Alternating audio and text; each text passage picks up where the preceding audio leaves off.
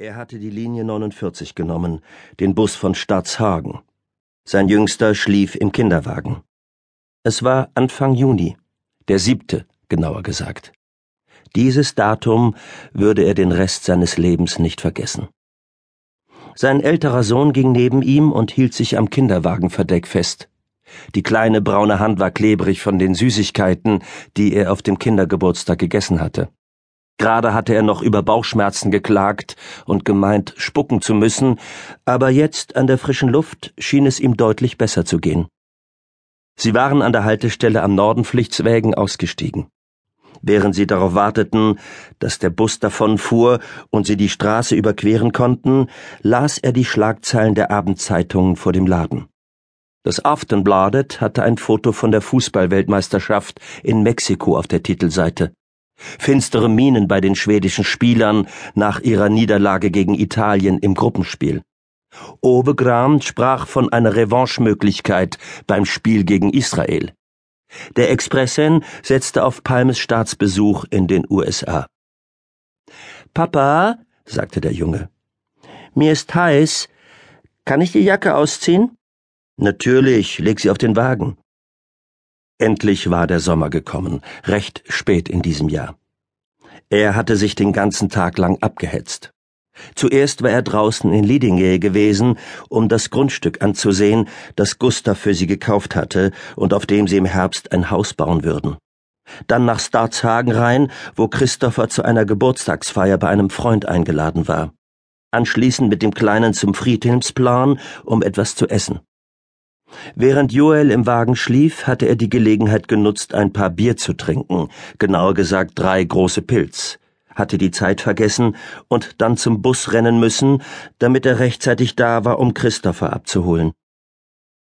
Sie gingen über den Zebrastreifen. Im Schlosspark von Christine Berry stand ein Obdachloser und piste. Der Kerl machte sich nicht einmal die Mühe, sich wegzudrehen, zeigte ganz ungeniert seinen Schwanz, während er die Blumenbeete begoss. Soweit war es mit ihm jedenfalls noch nicht gekommen. Er konnte sich benehmen, trank nie so viel, dass er sichtbar beeinträchtigt war. Kann ich ein Eis, Papa? Es ist so heiß. Von der Stimme des Jungen wurde ihm ganz warm ums Herz, selbst wenn er quengelte. Reicht denn die Bonbontüte nicht? Außerdem habt ihr auf dem Fest doch auch Eis gekriegt, oder? Jedenfalls hat Peters Mama das gesagt. Aber ich will noch eins, bitte, Papa. Ich fühle mich, als würde ich kochen. Nun hör mal, eben hast du noch gejammert, dass du Bauchschmerzen hast und spucken musst, und jetzt willst du ein Eis. Was denn nun? Aber jetzt geht es mir besser, und ich habe fast gar kein Bauchweh mehr. Er liebte diesen Knirps, der vor siebeneinhalb Jahren zur Welt gekommen war, neben ihm herlief und um ein Eis bettelte, sich weigerte, dem Papa die Hand zu geben, weil er der Meinung war, dafür sei er zu groß diese freundliche, helle Jungenstimme, den Humor, den er mit seinen sieben Jahren bereits besaß, und dann die anrührende Tatsache, dass er schwarz war, dass das Blut eine Generation übersprungen hatte, ihn selbst übersprungen hatte und stattdessen bei einem kleinen schwedischen Jungen wieder zum Vorschein gekommen war. Aber wie sehr er ihn auch liebte und wie schwer es ihm fiel, nicht nachzugeben, würde er ihm doch nicht noch mehr Süßigkeiten geben. Nein, tut mir leid, mehr gibt es nicht. Och, bitte. Er zuckte zusammen, als ein Volvo Amazon mit hoher Geschwindigkeit den Jalmarer Söderbergsweg hinuntergebraust kam und im Abstand von nur einem halben Meter an ihnen vorbeiraste. Verdammte Idioten, diese Autofahrer. Der Junge hätte ohne weiteres auf die Straße laufen können, jetzt, wo er sauer war, weil er seinen Willen nicht bekam. Er packte das Kind fest am Arm und atmete tief durch, um sich zu beruhigen, warf einen Blick nach rechts zur Tranebergsbronn, die sich in den Himmel wölbte. Ein Zug, der aussah wie eine Riesenlarve auf Rädern, fuhr in den U-Bahnhof ein. Kein Grund, hektisch zu werden. Sie konnten die nächste Bahn nehmen. Johanna war nach ihrem Besuch bei der Freundin direkt nach Hause gefahren, um das Abendessen vorzubereiten. Sie würden es sich gemütlich machen und gemeinsam den Samstagabend genießen, die ganze Familie. Und wenn die Kinder im Bett waren, würden Joanna und er eine Flasche Wein öffnen und sich die Zeichnung für das neue Haus ansehen. Das Haus, mit dem sein Vater versuchte, seine Liebe zu erkaufen. Der Volvo verschwand Richtung Staatshagen hinunter und sie überquerten den Jalmar Söderbergs Weg. Der Kleine war aufgewacht und hatte sich im Wagen aufgesetzt. Joel. Der vollkommene Gegensatz zu seinem großen Bruder. Helle Haut, fast schneeweiß, ohne den geringsten Anschein eines Mischlings. Natürlich liebte er ihn genauso sehr wie Christopher, aber auf eine andere Art und Weise, nicht ganz so intensiv, nicht ganz so schmerzhaft als wäre es Joel noch nicht gelungen, einen ebenso großen Eindruck bei ihm zu hinterlassen. Die Tür zur Bahnhofshalle öffnete sich. Er trat an die Wand, um auf den Fahrplan zu schauen. Der Zug fuhr immer noch alle fünf Minuten, er konnte zwischen zwei grünen Linien wählen. Plötzlich fing der Kleine an zu jammern.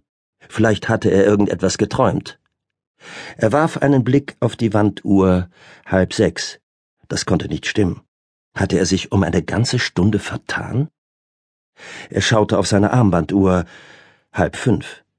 Der Sekundenzeiger bewegte sich nicht. Die verdammte Uhr war stehen geblieben. Eine Frau kam mit einer Zeitung unter dem Arm aus dem Kiosk. Entschuldigen Sie, wandte er sich an sie. Wissen Sie vielleicht, wie spät es ist? Ist es wirklich schon halb sechs? Doch, ja, halb sechs, sogar schon ein paar Minuten drüber. Sie lächelte ihn freundlich an.